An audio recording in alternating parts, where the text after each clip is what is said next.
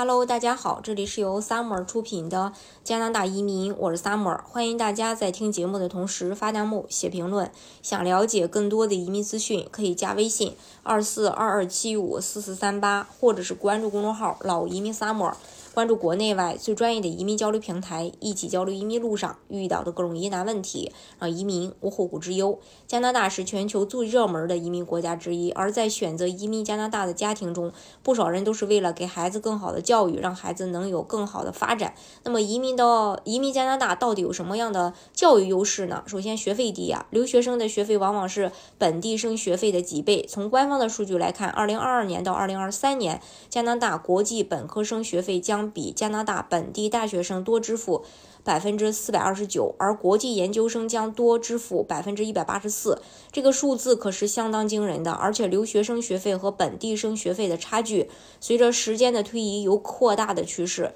如果孩子拥有加拿大枫叶卡，就可以以本地生身份入读学校，这可就省了不少钱。还有优厚的奖学金，加拿大政府和很多呃 NGO 的奖学金。呃，虽然看起来很丰厚，种类多，但大多数都只提供给本国的学生。在申请条件一栏都明确的写，必须是加拿大公民或永久居民，比如加拿大研究生奖学金、加拿大国际奖学金等等。虽然学校会有一些奖学金不限制留学生去申请，但是留学生申请奖学金的名额是有限的。孩子如果拥有加拿大永久居民身份，可以作为本地生，呃，申请更多种类的奖学金。还有名校录取率，国际名校每年招收学留学生的比例有限，留学生要进入海外顶级名校会比较难。呃，类似常青藤这种名校，年平均录取率极低，一般的学校学位名额也都是留给本地学生居多，留学生有限的名额却要面向全世界招生，竞争更是激烈。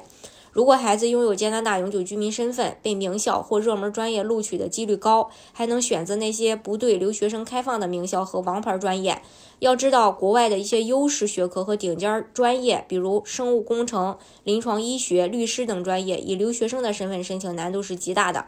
还有，呃，可以丰富和开放的就业选择。如果孩子没有加拿大永居身份的话，毕业后找工作会面临着工签过期、就业范围有限制这些问题，并不是说因为他们不够优秀，而是因为呢，各国劳工部为保护本国就业率，对雇主聘用外国人有一定的限制措施。对本地雇主来说，也存在培养成本的风险，他们呢会更愿意聘用知根知底的当地人。本科毕业生在其所有条件都相同的情况下，包括受教育程度和学习领域，留学生在加拿大的第一年收入会比本地生低约百分之二十，直到毕业后的第五年，差距才缩小到百分之九。相对而言，本地学生可以选择的职业种类和地点更灵活，有平等的就业机会，薪资待遇也不会有限制，还有更能保护低龄留学生。近年来，越来越多的低龄留学生赴加拿大，但这些低龄孩子在价值。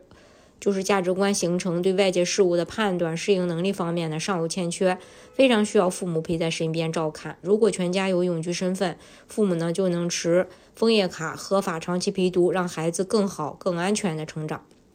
由此看来，留学生有没有加拿大身份，除了在费用上有差别，还有选择学校、专业以及未来的就业。毫不夸张地说，本地学生对比留学生的优势真的是不是一点点。值得注意的是，如果大家想让孩子以受抚养子女的身份一同移民加拿大，孩子必须是二十二岁以下且没有配偶或伴侣。所以，提早为孩子规划加拿大永久居民身份是非常必要的。